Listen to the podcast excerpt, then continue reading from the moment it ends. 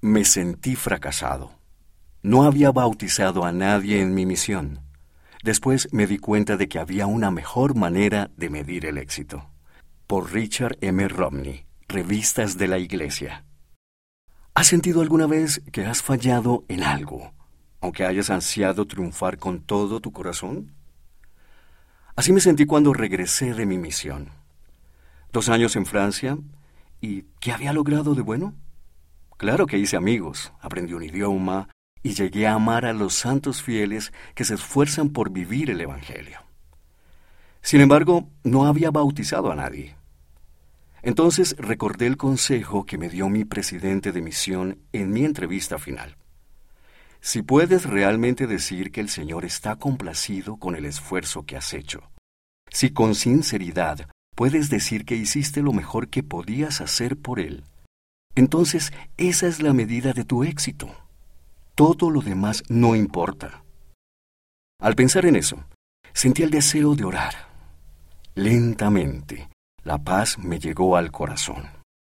El Espíritu susurró. El Señor sabe que hiciste lo mejor que pudiste. Tu sacrificio es aceptable. Ya era hora de continuar con los siguientes pasos de mi vida. Mucho tiempo después de Francia. Avancemos rápidamente muchos años.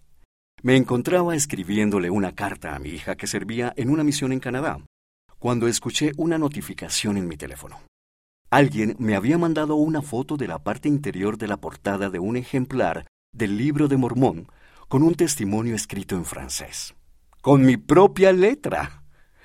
Le había obsequiado el libro a una hermana que se había unido a la Iglesia de Jesucristo de los Santos de los Últimos Días, cuando yo era misionero, aunque yo no la había bautizado pero ella se había alejado de la iglesia un par de años después. ¿Por qué me enviaría alguien una foto del testimonio que yo había escrito tantos años atrás? La foto venía con un mensaje. Creo que le interesará ver su testimonio de nuevo. Mi tía estaba tan emocionada cuando me uní a la iglesia que me dio el libro de Mormón que usted una vez le obsequió. Creo que a usted le agradará saber que lo considero un tesoro. Mi tía no permaneció activa en la iglesia, pero siempre habló bien de ella, tanto que su hermana menor, mi madre, le pidió a los misioneros que le enseñaran.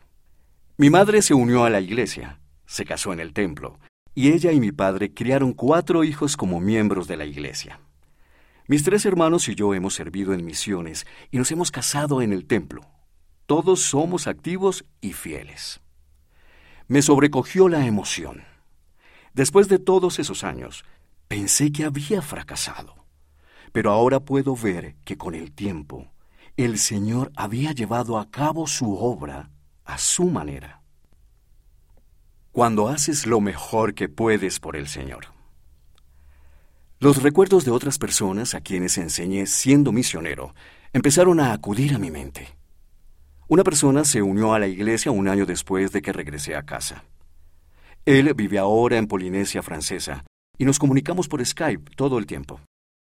Otra persona se unió a la iglesia siete años después de mi misión. Él sirvió en una misión en Texas, Estados Unidos. Ahora es el secretario ejecutivo de una estaca en el sur de Francia. Pensé en otros miembros franceses que todavía conozco y amo. Una hermana en una residencia de ancianos que me escribe cartas un hombre que conocí cuando él era un adolescente y que ahora es presidente de misión en África. Si me hubieran preguntado al final de mi misión, habría dicho que fui un fracaso. Pero al pensar en el testimonio que había escrito en ese libro de Mormón hace tantos años, me di cuenta de que una persona no ha fracasado cuando hace lo mejor que puede por el Señor. Tal vez lo único en lo que fallé fue en fracasar, pensé. ¿Fracaso o éxito? En los primeros días de la restauración, un grupo de misioneros fue enviado a predicar a los indígenas estadounidenses que vivían al oeste de Missouri. Ellos pensaron que estaban cumpliendo las profecías del libro de Mormón sobre los lamanitas que recibirían el Evangelio en los últimos días. Pero al final de su misión, no habían bautizado a ningún indígena estadounidense. Si se les hubiera preguntado, ¿qué habrían dicho ellos sobre el fracaso? Sin embargo, a lo largo del camino, llevaron a otras personas a la iglesia. Entre ellos había futuros líderes como Sidney Rigdon, así como muchos miembros de Ohio, donde más tarde se construyó el primer templo de los últimos días. Ellos aprendieron, al igual que yo, que el Señor mostrará a los hijos de los hombres que puede ejecutar su propia obra. Me recliné en la silla y sonreí. Me di cuenta de que los obstáculos en la vida pueden parecer fracasos en el momento, pero con el tiempo, si sigues haciendo lo mejor que puedes, el Señor te ayudará a convertirlos en triunfos.